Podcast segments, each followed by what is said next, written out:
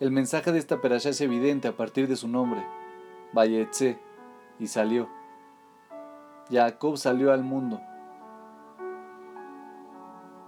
Sin embargo, él no eligió salir al mundo. Su hermano Esaú le estaba persiguiendo para matarlo. Y Jacob no tuvo otra opción más que escapar. Explica Rashou Rosenblatt. En el mundo judío hay dos actitudes opuestas. Tal vez un enfoque comenzó como una reacción ante el otro, pero ninguno representa el ideal de la perspectiva judía. Existe el enfoque que dice que el judío debería encerrarse y nunca aventurarse hacia afuera, para evitar ser influido negativamente por el mundo exterior. Y está por otro lado la visión opuesta, la cual dice que el judío debería interactuar con el mundo exterior, para evitar transformarse en un ser alejado y extraño. Como ocurre con todos los extremos, ambos enfoques están errados. El judaísmo verdadero se encuentra en el equilibrio entre estos.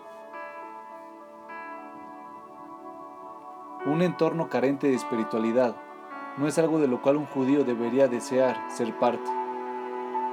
Un ambiente como ese distrae y confunde.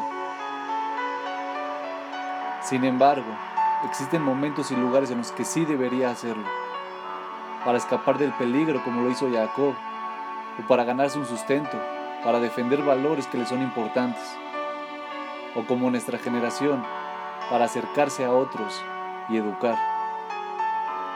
Algunas veces nosotros, los judíos, debemos salir al mundo.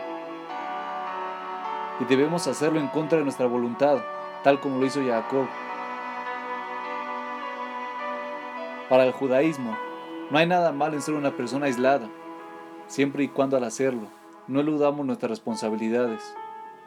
Y además, al igual que Jacob, estemos listos para aventurarnos en el mundo si la situación lo requiere.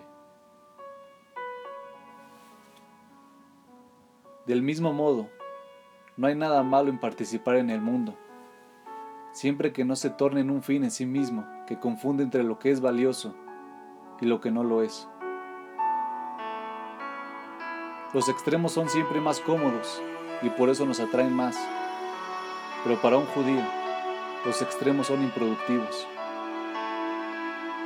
Únicamente el esfuerzo por encontrar el equilibrio es lo que hay en el camino hacia una existencia con sentido.